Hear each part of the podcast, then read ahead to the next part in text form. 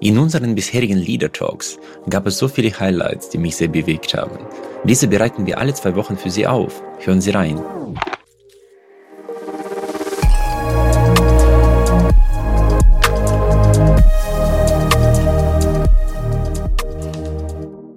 Welche Rolle spielt äh, Militärforschung in dem Bereich KI? In den Staaten mit Sicherheit sehr viel.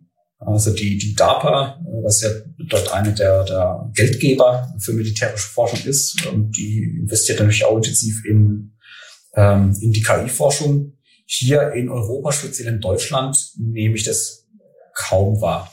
Ähm, ja. Bin da jetzt aber auch zu wenig äh, involviert. Ähm, also ich das jetzt äh, ähm, wirklich Einblick habe, aber die, die meisten Fördergelder zum Beispiel, die bei uns ähm, abgerufen werden, die sind ganz klar abseits militärische Anwendungen. Sehr interessant, weil äh, als Elon Musk alle vor KI gewarnt hat, hat er dann irgendwann Neuro Neurolink gegründet, mhm. um den, die Nachteile des Menschen gegenüber äh, den Maschinen auszugleichen. Was halten Sie davon? Ja, ich, ich bin da äh, etwas verhalten.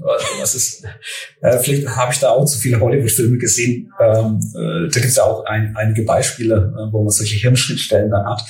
Ähm, ja, ich bin da skeptisch, ähm, weil man, es, es, gibt, es gibt, denke ich, sinnvolle Anwendungen für sowas. Ähm, ich weiß auch Kollegen bei uns im Nachbarinstitut, äh, die beschäftigen intensiv damit, wie man Hirnsignale messen kann, was zum Beispiel für Menschen, die eine starke körperliche Behinderung haben, mhm. natürlich ein Segen sein kann und dass man stärker wieder am Alltagsgeschehen teilnehmen kann. Ähm, da, da sehe ich einen absoluten Nutzen. Aber darüber hinaus ähm, bin ich da äh, sehr verhalten. Aber das kann man ja sagen, zuversichtlich für, äh, für die Menschheit. Ich meine, das ist ja der Vorteil, wenn man das so denkt und nicht andersrum, mhm. ja, dass wir vernichtet werden.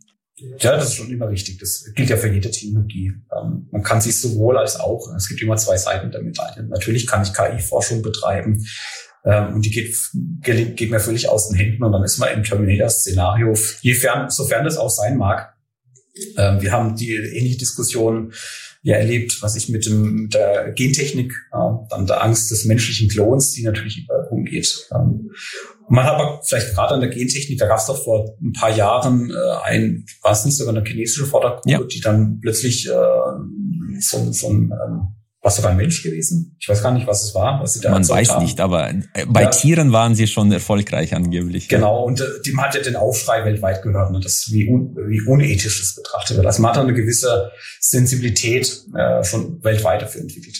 Nicht aber überall, aber in, in, der großen Masse schon. Aber äh, ich glaube, KI kann überall dort funktionieren, wo man repetitive Tätigkeiten, auch in, kognitiv, ausführt. Ich meine, sagen wir jetzt auch im juristischen Bereich, wenn man immer die gleichen Verträge liest und irgendwo referenzieren muss, oder auch in der Medizin. Ich meine, die Krebserkennung, Sie haben ja visuelles Lernen angesprochen. Ich glaube, dort wird das auch sehr erfolgreich sein in den nächsten Jahren, weil da kann man so viele Bildmuster äh, einfüttern und erkennen, da kann kein Mensch mithalten. Mhm.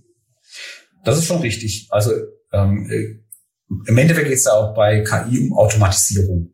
Mhm. Und Automatisierungstechnik, ne, das kommt ja so auch äh, eher so im Fabrikbereich.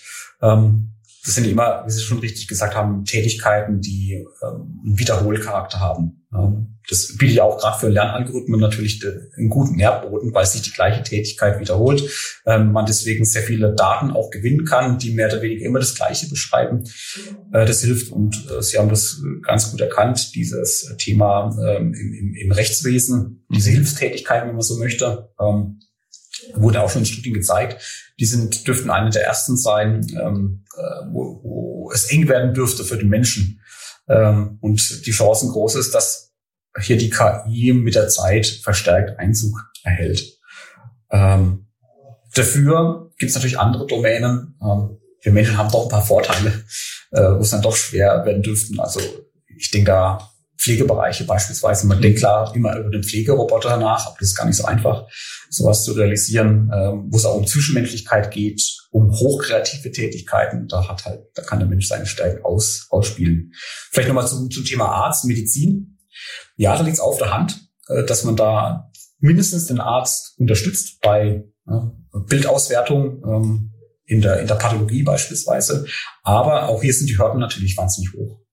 Ähm, das sind ja alles, also medizintechnische Produkte, das ist ja ein, ein Kapitel für sich. Ähm, da gab es zum Beispiel in der Hochphase der Corona, äh, Corona-Pandemie äh, etliche Vorschläge, wie man Bilddaten von der Lunge, sei es mit einem CT oder mit einem Röntgengerät ähm, erhoben wurden, wie man die mit KI-Algorithmen ähm, analysieren kann, um dann zu entscheiden, ist diese Lungenentzündung, die man sieht, Covid-induziert COVID. oder, okay. oder sag mal klassisch äh, oder irgendwas anderes. Ähm, gab es hunderte von Papern äh, dazu. Und da gab es eine Studie, die sich mal eine Großzahl über 300 dieser Paper angeschaut hat. Und jetzt dürfen Sie mal raten, wie viel Prozent dieser Lösungsvorschläge nah am klinischen Einsatz waren. Null? Null, ja. genau, null. Äh, und das ist dann schon erstaunlich. Das zeigt mal, wie hoch die Hürden sind. Das hat viele, viele Gründe. Äh, das eine war schon mal, fängt schon mit den Daten an. Die Daten, die zum Antrainieren verwendet wurden, müssen nicht unbedingt mit dem übereinstimmen, was man dann im Klinikalltag okay. Ähm, hat. Und dann muss es ja irgendwie auch in klinische Prozesse integriert werden, die ja hochstandardisiert sind und ähm, zu Recht natürlich auch hohe Anforderungen stellen, was ähm, die, die Sicherheit des Patienten betrifft. Deswegen kann man nicht einfach mal so eine KI bauen und dann äh, dem Arzt quasi zur Seite stellen. Okay, okay, aber äh, spannende Entwicklung, weil das ist ja nachvollziehbar. Vielleicht noch eine Frage zu Deutschland und auch zu Ihren Erfahrungen. Gibt es aus Ihrer äh, vielleicht jüngsten Erfahrungen irgendwo eine Lösung oder eine Fabrik oder ein Betrieb, wo Sie sagen, wow, das haben Sie an die Spitze getrieben und müssen sich weltweit nirgendwo verstecken. Ich weiß jetzt vielleicht von äh, BMW oder Mercedes oder Bosch, keine Ahnung, äh, Siemens. Es gibt ja immer die Fabrik des Jahres, die fast autonom läuft. Wie viel Anteil ist äh, auf KI zurückzuführen? Ja, da muss ich Sie leider ernüchtern. Ähm, momentan oh. ist da der KI-Anteil sehr gering. Ähm, es gibt natürlich hochautomatisierte automatisierte, das ist das Stichwort, nicht autonom hochautomatisierte Fabriken oder Teilbereiche, äh, die hochautomatisiert sind. Klar, man kennt es aus der Automobilfabrik, die Schweißroboter, die die Karosserie mehr oder weniger eigenständig zusammenschweißen. Ähm, da sieht man eigentlich Menschen nur noch für Überwachungs- und Wartungstätigkeiten. Der Rest macht die Maschine. Aber die Robotersysteme, die hier eingesetzt sind, sind mehr oder weniger dumm. Die sind halt für eine Aufgabe hart. Ja, genau, ist hochstandardisiert. Das ist einfach hart reinprogrammiert. Ähm, es gibt dann Einzelbereiche, äh, wo man dann doch ganz gute Lösungen sieht, wo auch dann KI äh, Einfluss erhält. Also wir selber haben zum Beispiel ein größeres Kooperationsprojekt mit äh, Trumpf. Mhm. Trumpf ist ein, ja, ich glaube, vom Selbstverständnis sehen sie sich noch als Mittelständler, aber mit über 10.000 Mitarbeitern, nee. glaube ich, schon längst diesem Status entwachsen. Äh, stehen zum Beispiel äh, Laserschneidemaschinen her, um Bleche zu schneiden, die dann vielleicht in der Automobilfabrik dann entsprechend verarbeitet werden. Und ähm, die Firma denkt sehr intensiv drüber nach, äh, wo man KI einsetzen kann, um zumindest den Menschen zu unterstützen. Haben auch vor, musste ich überlegen, glaube vor zwei Jahren war es, im Land Baden-Württemberg einen KI-Preis gewonnen für so eine, so eine Lösung. Nannte sich oder nennt sich der Absorptierassistent, ist auch als Produkt oder als Lösung angeboten. Ähm, das ist interessant zu sehen, wie die entwickelt. Also vielleicht erkläre ich mal ja, den Hintergrund. Also muss ich, eine Laserschneidemaschine muss man sich so vorstellen. Auf der einen Seite schiebt man eine große Blechmatrix rein, die sind so zwei mal zwei, äh, zwei mal ein Meter groß, also wirklich ein großes Blech. Äh, geht in so eine Lasermaschine und die schneidet dann aus dem großen Blech kleine Bleche raus. Das sind dann einzelne Kundenaufträge. Also da kann ein Blech vom, was ich, äh, vom äh, Kühlschrankhersteller draus sein und gleichzeitig noch ein Blech für einen PC-Hersteller. Ich formuliere mhm. jetzt einfach mal ein bisschen. Na, dann kommen hinten die geschnittenen Bleche raus und da müssen diese geschnittenen Bleche ja dem Kundenauftrag zusortiert werden. Mhm. Genau. Äh, und äh, vor diesem Absortierassistent war das so, dass halt dann der Mitarbeiter da am, an, am, äh, an diesem Blechhaufen steht und dann mit Papier in der Hand sich überlegt, ähm, ja, das sieht doch genauso aus wie vom Kunden X, das lege ich mal dahin und das andere Blech sieht doch aus wie vom Kunden Y.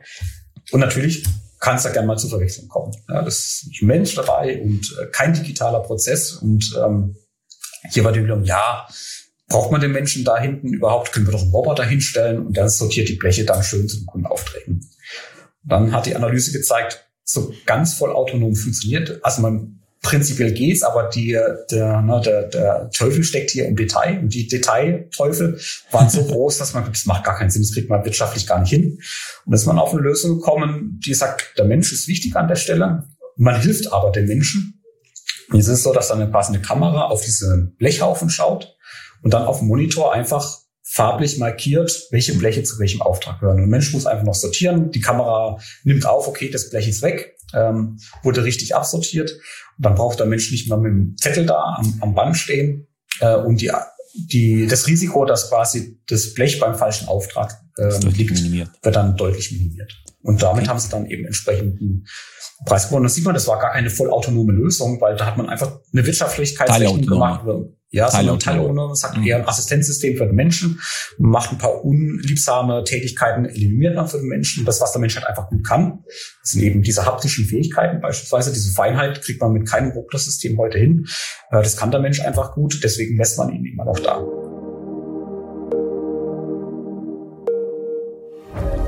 Da Sie diese Impulse bis zum Ende gehört haben, kann ich Ihnen auch den gesamten Leader Talk empfehlen. Den direkten Link dazu finden Sie in den Show Notes.